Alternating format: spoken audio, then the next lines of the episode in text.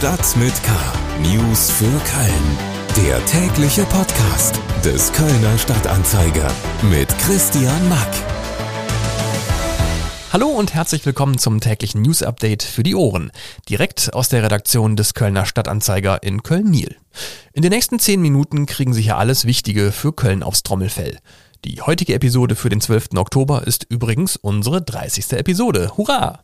Schön, dass Sie dabei sind. Dieser Podcast wird produziert mit freundlicher Unterstützung von NetCologne. Seit mittlerweile über 20 Jahren treibt NetCologne den wichtigen Ausbau der Glasfaserinfrastruktur hier in Köln und der Region weiter voran. Vielen Dank an NetCologne. Heute in Stadt mit K. Staus durch Unfall und Fliegerbomben. Warum die Räumung des Eifelwalds von der Stadt zwar rechtlich sauber, aber trotzdem undiplomatisch war. Und Neues Late-Night-Show-Format aus Kölner Hotel. Schlagzeilen. Gleich zwei Ereignisse haben auf Autobahnen rund um Köln zu langen Staus und Verzögerungen geführt. Bei einem Verkehrsunfall auf der A1 sind am Dienstagmorgen drei Autofahrer verletzt worden. Wie ein Sprecher der Kölner Polizei bestätigte, kollidierten insgesamt vier Autos und zwei Lkw gegen kurz vor zehn auf Höhe Köln-Löwenich. Die Fahrzeuge prallten im Lärmschutztunnel zwischen der Autobahn auf und Abfahrt aus bislang ungeklärter Ursache aufeinander. Wegen des Unfalls war die A1 in Richtung Euskirchen lange Zeit gesperrt. Es kam zu kilometerlangen Staus. Bei Bauarbeiten in Köln-Rondorf sind am Dienstagvormittag gleich fünf Bombenblindgänger aus dem Zweiten Weltkrieg gefunden worden. Sie konnten im Laufe des Nachmittags durch Experten des Kampfmittelbeseitigungsdienstes entschärft werden. Bei den Blindgängern handelte es sich um eine britische 10-Zentner, zwei amerikanische 5-Zentner und zwei britische 1-Zentner Bomben. Laut Stadt waren von den direkten Evakuierungsmaßnahmen weniger als zehn Personen betroffen, da die Fundstelle an eine Kleingartenanlage grenzt. Allerdings war die A4 im Zuge der Entschärfung ab dem Autobahnkreuz Köln-West in Fahrtrichtung Olpe und ab dem Autobahnkreuz Köln-Süd in Richtung Aachen bis zum Abend gesperrt. Das Aktionsbündnis Köln gegen Rechts hat Protestaktionen angekündigt, sollte der AfD-Landesparteitag Anfang Dezember in der Kölner Messe in Deutz abgehalten werden. Gleichzeitig ruft das Bündnis die Messe dazu auf, der AfD keine Räume zur Verfügung zu stellen. Auf Anfrage des Kölner Stadtanzeiger bekräftigte die AfD ihre Absicht, den Landesparteitag am 4. und am 5. Dezember mit 530 Delegierten in Köln veranstalten zu wollen. Ein Sprecher der Köln-Messe bestätigte zwar die Anfrage der AfD, allerdings gäbe es aktuell keine konkreten Gespräche mit der Partei. Im April 2017 hatten bereits tausende Menschen gegen den AfD-Bundesparteitag im Kölner Maritimhotel demonstriert.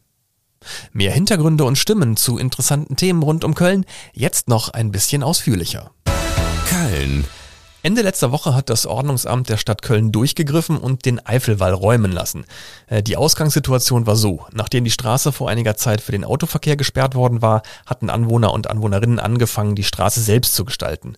Hatten aus Paletten Sitzgelegenheiten gebaut, bunte Pflanzkübel aufgestellt oder kurz gesagt, sie hatten ihre Nachbarschaft gemütlich gemacht und die Straße zu einem urbanen Treffpunkt umgestaltet. Gerade während des Corona-Lockdowns war dieser Outdoor-Treffpunkt natürlich beliebt und eine tolle Sache. Aber wie gesagt, damit ist es nun vorbei. Der Eifelwall wurde von der Stadt geräumt. Bei mir im Studio ist Tim Attenberger aus unserer Lokalredaktion. Hallo Tim. Hallo Christian. Du hast eine recht klare Meinung zur Reaktion der Stadt am Eifelwall. Wie bewertest du die Räumung? Ja, wenn man sich das jetzt mal von einem rein rechtlichen Aspekt anschaut, dann würde man sagen, ähm, hat die Stadt erstmal alles richtig gemacht. Ne? Natürlich war das eine unerlaubte Nutzung mhm. dieses öffentlichen Straßenraums. Das ist insofern richtig. Allerdings äh, muss man natürlich auch sagen, das Zeichen, was man damit sendet ähm, in die Community, in so eine urbane Community, das ist natürlich fatal, weil ähm, hier haben sich ja Menschen nicht zusammengefunden, um etwas Illegales zu machen, sondern Menschen haben sich hier zusammengefunden, um zu spielen, um miteinander Sport zu treiben, um miteinander zu reden reden, ins Gespräch zu kommen, ähm, haben sich im Prinzip da ihre eigene kleine Welt geschaffen, die aber für jedermann äh, offen war. Ne? Mhm. Das muss man ja sagen. Das war ja keine Closed Society, sondern das ist ja im Prinzip etwas gewesen, wo jeder jederzeit hätte hinkommen können. Und insofern hätte die Stadt sicherlich eher mal den Dialog suchen müssen, ähm, bevor man sowas einfach abräumt, äh, ohne darüber nachzudenken, dass solche Räume für eine Millionenstadt wie Köln natürlich auch wichtig sind. Mhm. Solche Nischen, ähm, die man, die man im öffentlichen Raum äh, findet, die unkommerziell sind, also die eben äh, nicht wie Außengastronomien äh, darauf basieren, dass man Geld ausgeben muss, um daran daran teilhaben zu können. Und ähm, von daher gesehen ist es äh, aus meiner Sicht der absolut falsche Weg, den die Stadt hier eingeschlagen hat. Ja. Meinst du denn, dass am Eifelwall jetzt ein Stück weit auch eine Eskalation zwischen Anwohner und Stadt droht? Äh, am Montag sind ja da wieder ähm, Sitzgelegenheiten aufgetaucht, wo dann Aufkleber draufgeklebt wurden von der Stadt. Äh, das scheint jetzt so ein bisschen zu einer Spirale zu werden. Das äh, droht äh, sich in diese Richtung zu entwickeln. Das liegt aber auch eben daran, der, der Südstadtpfarrer äh, Hans Mörter hat ja auch so ein bisschen zum zivilen Ungehorsam aufgerufen und hat gesagt, na dann wollen wir doch jetzt mal sehen, äh, mhm. wem der öffentliche Raum gehört, wem die Stadt gehört. Und äh, das wird jetzt im Prinzip das sein, äh, was, äh, was, was passieren kann, dass es sich hochschaukelt, wenn die Stadt jetzt immer wieder wegräumt äh, und die Leute immer wieder neue Sachen hinstellen. Und deshalb würde ich doch sagen, was jetzt passieren muss, ist, dass man in einen Dialog eintritt, dass man miteinander spricht, dass man das macht, was die Menschen dort auch miteinander getan haben und äh, nicht mehr hingeht und äh, einfach sagt, äh, dass wir müssen jetzt hier äh, Recht und Ordnung durchsetzen. Und äh, die Grünen haben ja angekündigt, dass sie sich dafür einsetzen wollen, dass eine Sondernutzung an dieser Stelle möglich wird. Da wird also im Zweifelsfall Politik jetzt sowieso der Verwaltung einen entsprechenden Auftrag erteilen. Wir sind gespannt und bleiben natürlich an dem Thema dran. Tim Attenberger aus unserer Lokalredaktion über die Lage am Kölner Eifelwall nach der Räumung durch die Stadt. Mehr zum Thema gibt es auch auf ksda.de.